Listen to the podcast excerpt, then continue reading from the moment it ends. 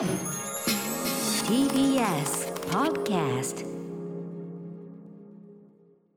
時刻は7時44分にあと5秒でなります。TBS ラジオキーステーションにお送りしているアフターシックスジャンクション。はい、えー、ここからは新概念提唱型投稿コーナー木曜日にお送りしているのはこちらのコーナーです。スタンドバイミーミーちゃん私の心のお友達子供の頃いつもずっと一緒だった毛布やぬいぐるみおもちゃそばにあると安らげるそんな私の心のお友達うないりささんの場合それがボロボロになったタオルケットの切れっ端ミーミーちゃんだったわけです。ということでこのコーナーではそんな皆さんにとってのミーミーちゃんの思い出や別れを紹介しどえらくなく略してどえら泣きをしていこうというコーナーです。話さないから。ああー今日今日変わらずな何の打ち合わせもしてなかったよ。なんでこの外し外し低めみたいな。ちょっと私テノールやろうと思ったんですけど。あそうですか、い。あそう俺はハモろうと思ったんだよね先週ね、はい。あ来週ハモろうかなとか言って。はい。今全然ハモっても何でもいません。ただの ただの音痴でしたけど。本当に？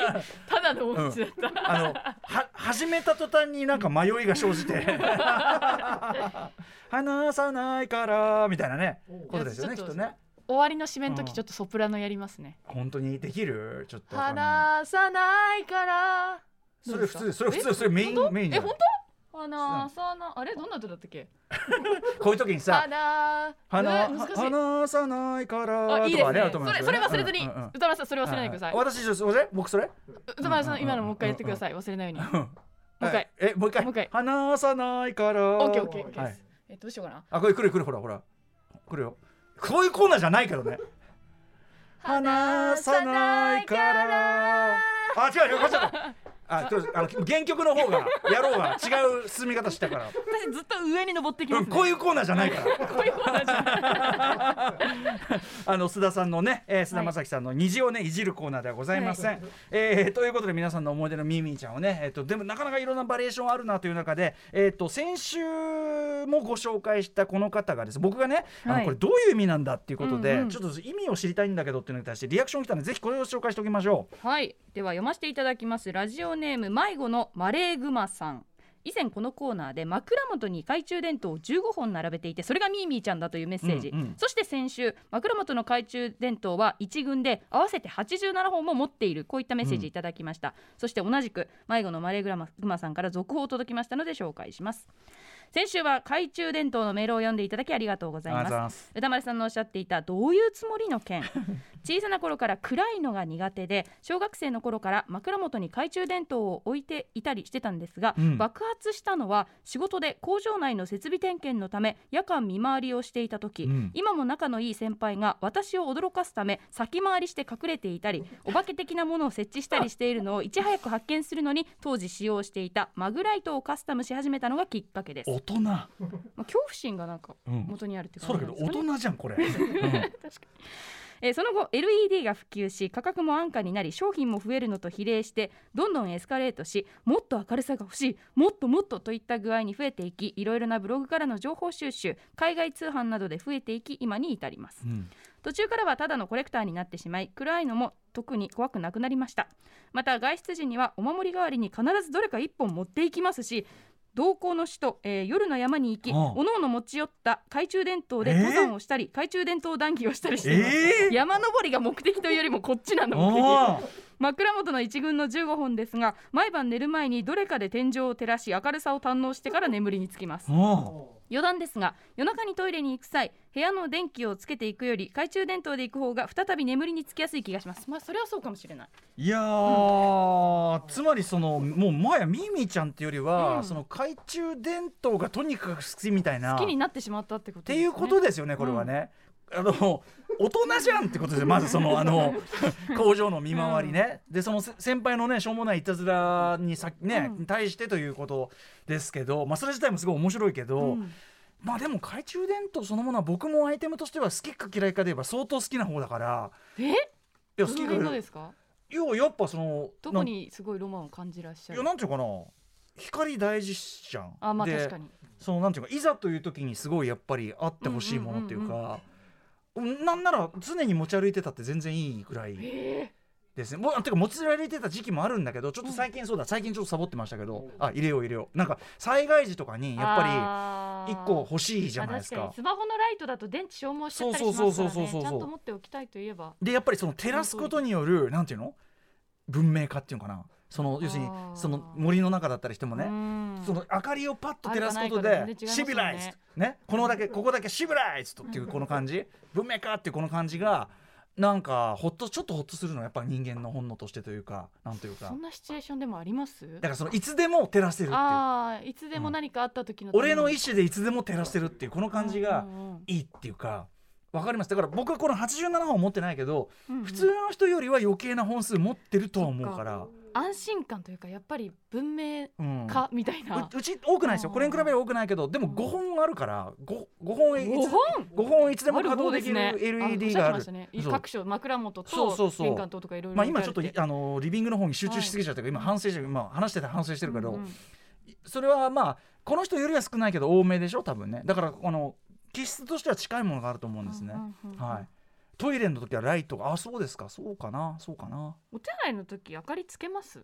確かに。あのさ感覚で行く時あわかるわかる。あのさもうさ もうさ目がさ暗闇にもうさ、目つ慣れてるからさ、ぶっちゃけ電気なんかつけても眩しいしさ、わかるわかる。もうなんならもう全部もうもう寝ながらチャーってやって 寝ながらチャーってやって あっ！あっ！あーあー！あれなんかなんかループしてる。今日おねしょの話ばっかりしてないはいということでありがとうございます。迷子のマネグマさんね。はい。懐中電灯ねすごいなんか気になる世界ではありますね。懐中電灯特集やってもいいぐらいだと思いますよ、うん。本当にね、うんうんさあということで今週もミミィちゃん新居をやりましょうかね。はい。うん。じゃあうなぎさんお願いしはい。ます、、ラジオネーム500日の田中さんのスタンドバイミーミーちゃん私の心のお友達。リスナーの皆さんのミーミーちゃん話を聞いていたら自分のこれはミーミーちゃんだったかなと思ったのでメールをさせていただきます、うん。私のミーミーちゃんはつぼう式のブーメランくんです。うん。なぜブーメランくんと名付けたかというとつぼう式の形が三角形型のブーメランに似た形だったので安直に名付けていました。実際こうそういうなんていうの？なんか今流行りのカッサみたいな感じかな。カッサっていうの？があるのあの女性がよく使ってるんですけど、顔周りのそのリンパを流したりうんうん押すのに、うん。なんか石っぽいようなちょっと硬い素材ででこういう形血流をガンガン流してブーメランチックな形して。てそうですね、まあブーメランまではいかないですけど、うんうん。カッサのような形形だったみたいなね。はいはい。でこのブーメラン君は幼い頃から僕のおもちゃ箱の中に入っており時には怪獣時にはヒーローといったようなおもちゃに見立ててよく遊んでいました。ほうそんな私が小学生に上がった頃いつものようにブーメラン君で遊んでいると定年退職して家にいるようになった祖父が近づいてきて、うん。このおもちゃの本当の使い方はこうだよ貸してごらんと言われて祖父にブーメラン君を渡してみると祖父は私の足の裏にブーメラン君を押し当てました。ほうほその足の裏を押された感触と快感にたまらなくなった私は家に帰ってきては毎日ブーメラン君を祖父に渡して押して押してと頼んでいました、ううん。そんな祖父も楽しそうに私の足の裏のツボを押してくれていました。そんなブーメラン君の別れは突然訪れました。私が高校生に上がった時祖父が病に倒れて入院してしまいました。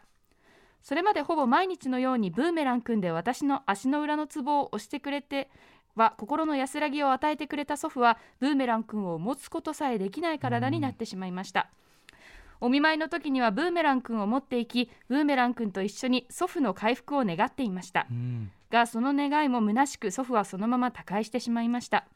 初めて感じる人の死喪失感で私はブーメラン君を握りしめたままずっと泣き続けてしまいました。このブーメラン君は祖父と私の大切なお友達そしてもうこのブーメラン君で私の心の安らぎを得ることは二度とできないんだなと思い祖父と一緒にお別れをしようと思い祖父の棺の中に入れてさよならをしました。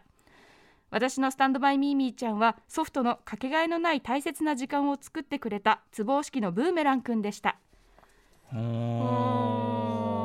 ー。まあいわゆるねあのー安心毛布的なものとはちょっと違うけど、その要するにおじいさんとのね思い出の。思い出というところでねしかも棺ね入れて本当ですね。形見というかうん。一緒に持っていくわけじゃなくて、うん。ここでお別れを告げるっていうのが。すごいよね祖父にとっても大切なものだからうん。渡してあげたかったんですか、ね、そこがお父あのおじいさんとの一番こうね、あのつながりを感じる部分だったってことでしょうからね、そしてその子供にしてですよ足裏つぼ押しの快感ってさ、すごいですね。なかなかな大人びた感覚な気もするんですけどね、うんうん子供ってそんなに体に不調抱えてないから気持ちいいんじゃないですか単純に、うん。痛いじゃなくて。だからまあおじさんも優しく押してくれてるんでしょうね、うんうんうん。そんなねああいうこうよくテレビでやってるような「さいてててて」みたいなさ、うんうんうん。そんなそんなわけはないだろうからねでも優しいおじいさんですね。毎日押してあげるって。そうだね。結構面倒くさくなりますよこういうの。いやでもまあもう孫と遊べるのはやっぱそうなんであれ嬉しかったんじゃないですかこれね、はいありがとうございました。ということで、えー、スタンドバイミミちゃんいろんな形で募集しております。はいスタンドバイミーミーちゃん私の心のお友達では皆様からのメールをお待ちしております。宛先は歌丸アットマーク tbs.co.jp 歌丸アットマーク tbs.co.jp まで採用された方には番組ステッカーを差し上げます。以上スタンドバイミミちゃん私の心のお友達でした。話さな話さな話さな。話さないから。ちょちょちょちょちょっとちょっと難しいな今の。After Six Junction.